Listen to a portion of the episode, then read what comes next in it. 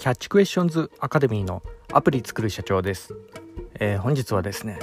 Excel VBA からアウトルックに自動で仕事させるというようなところでお話の方させていただきたいと思います、えー、私のこちらの番組はですね主に YouTube で配信させていただいておりまして YouTube の方はですね iPhone アプリの作り方ラズベリーパイによるリモートサーバーの構築方法仮想通貨のマイニングなどちょっと専門的なお話などもさせていただいております、えー、こういったお話がお好みというような方いらっしゃいましたら YouTube の説明欄ですね、えー、そちらに番組リスト別に URL 貼ってありますんでこちらからもぜひよろしくお願いいたします。YouTube でアプリ作る社長と検索していただいたら出てくるかと思います。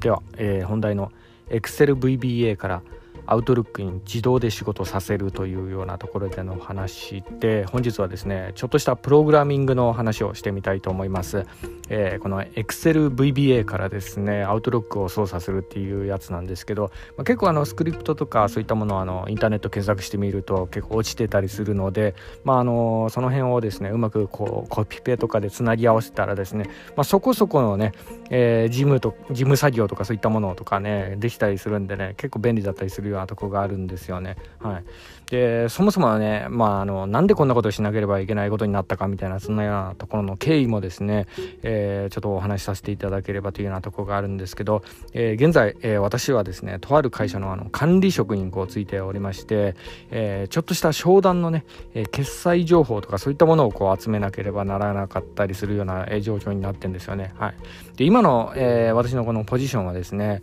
え結構あのプログラミングとかそういったものをこういじる機会は結構減ってしまったところがあるんですよね。まあ、ただね、このポジションになって結構収入も上がったので、まあ、なので、まあ、あの、私的にはですね、まあ、ほぼ今のね、えー、本職の方はあの収入を得るためにこう在籍してるようなそんなようなとこもありますけど、はい。まあ、の IT エンジニアもね将来こちらをねずっと現役のまま本業でやり続けるっていうのはやっぱちょっと難しかったりするようなとこもあるんですよね。はい、なのでやっぱあの年を取って、えー、将来、えー、やっぱこの高収入のポジションをね将来こう狙いたいなって思うんであればやっぱりその管理職を目指すっていうのがやっぱおすすめだったりはしますかね。決済権限とかねそういうのあったりするとね、ま、まそこそこのあの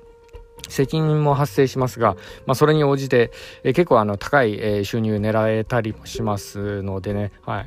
で、まあ、そもそもあの、プログラミングとかね、こういうようなあの、界隈ではですね、結構あの、30代限界説みたいな、そういうようなところもね、巷で言われたりしてるようなところがあって、まあ、これも、その人間の頭のね、構造上の問題、まあ、だとは思うんですけど、やっぱその40をこう過ぎてきたりとかしますとですね、どうどうしてもね、20代のね、若者の記憶力にはやっぱちょっとかなわなかったりするようなところがありますよね。はい。20代とかそういうね、若者であったらのバリバリプログラミングとかこうやっていくっていうのは、あの、まあ、あの、いいんじゃないかなと思いますし、まあ、実力と知識があればね、えー、あの、先輩方とかをこう、どんどん抜いていけたりするようなところがあるんで、まあ、それはそれで結構いいんじゃないかなというようなところがあるんですけど、まあ、その方々がね、えー、将来ね、じゃあ、あの、30、40過ぎてきて、まあ、どこ目指したたらいいのかなっていうようなところ、まあ、結構悩まれる方とかも結構多かったりするんですよね。はい。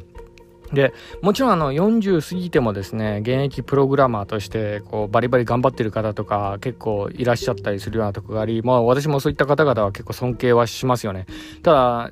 あの、やっぱね、そういう方ってね、大体ね、あの会社のね、えー、旧型のレガシーシステムの管理とかね、そういうようなところにね、飛ばされちゃったりする可能性が高かったりするんですよね。はい。なので、あまり将来性のないようなね、ポジションに結構放り込まれてしまったりするようなとこがあるんで、まあ、なので、まあ、よほどね、このプログラミングでもう、あの、すごいね、なんかあの、社畜のように、こう、なんか低収入で、なんかそう、使い、コチ使われてもまあいいかなぐらい、それでもプログラミングが好きなんだっていうんだったら、まあそういうポジションにこういてもいいと思うんですけど、まあそういうような方はね、どちらかというとね、副業で自分のやりたいプログラミングとかね、そういうようなものに従事して、会社は会社で割り切ってね、あの収入を得る場所みたいな、そんな感じでやった方がね、あの有意義に結構時間過ごせるんじゃないかなとも思ったりもするんですけどね、はい。まあそれはあの、えー、まあ人それぞれだとは思うんですけど、まあとはいえね、あの、若い方のね、えー、まああの、IT エンジニアのスキルをね、あの、まあ磨いていた方は、やっぱ将来ね、管理職を目指すのもいいんじゃないかなっていうのが、これ私的な個人的な、えー、意見でもあります。はい。まああの、結構ね、若い方を育成したりするのも面白かったりするもしますんでね、はい。まあすいません、ちょっとあの、余談で話それてしまったようなところがありましたが、で、そう、本題の方にちょっと移りますとですね、そうなんですよ。あの、今現在私はですね、とあるね、システムの相場をですね、査定するようなあの仕事を任されていたりするようなとこがありまして、そうなんですあの、ソフトウェアとかね、システムの導入費用とかね、ああいうのってね、結構いいねの世界だったりするんですよね。はい、特にあの、海外でね、なんか受注されたなんかシステムとかそういったものであったりですね、だったりすると、あの、日本人って結構ね、あの、ぼったくりにやっちゃったりするようなとこがあるんですよね。もう日本人でね、全然 IT 知らないようなね、えー、方とかって、あのまあ、管理職になってる方でそういう査定ができる方っていうのも結構あの今に今の日本には結構レアだったりするようなとこがあるので、まあ、そういったところでこう目利きでいろいろな査定ができるっていうようなあの人材はですね結構重宝されたりするようなとこがあります、まあ、なのでこの IT 系のコンサルみたいなね、えー、仕事にもなるんですけど、まあ、これはねあの IT エンジニアの、えー、職種の中でも結構あの高収入が狙える職種でもあったりするようなとこがあるんですよね。はい。で、えー、その中でですね、私があの今現在こう手がけてるのがですね、えー、過去の,、まあ、あの膨大なあの見積書の類のものをですね、まあ、少しちょっと調べて大体そのシステムの相場とかそういったものをこう、えー、まああのまあ、理解していくみたいなそういうような感じの仕事なんですけど、まあ、これが結構ね地道な作業であの人力で一つずつやっていったらかなり大変なんですよね。でこういう時にねあのあえてこうプログラミングを使ったりするんですよね。はい。まあこれちょっと私がやろうとしてるようなところはですねその会社のねパソコン Windows なんでね、えー、あの MacBook だったらね Python とかできたりするんでいいんですけどまああの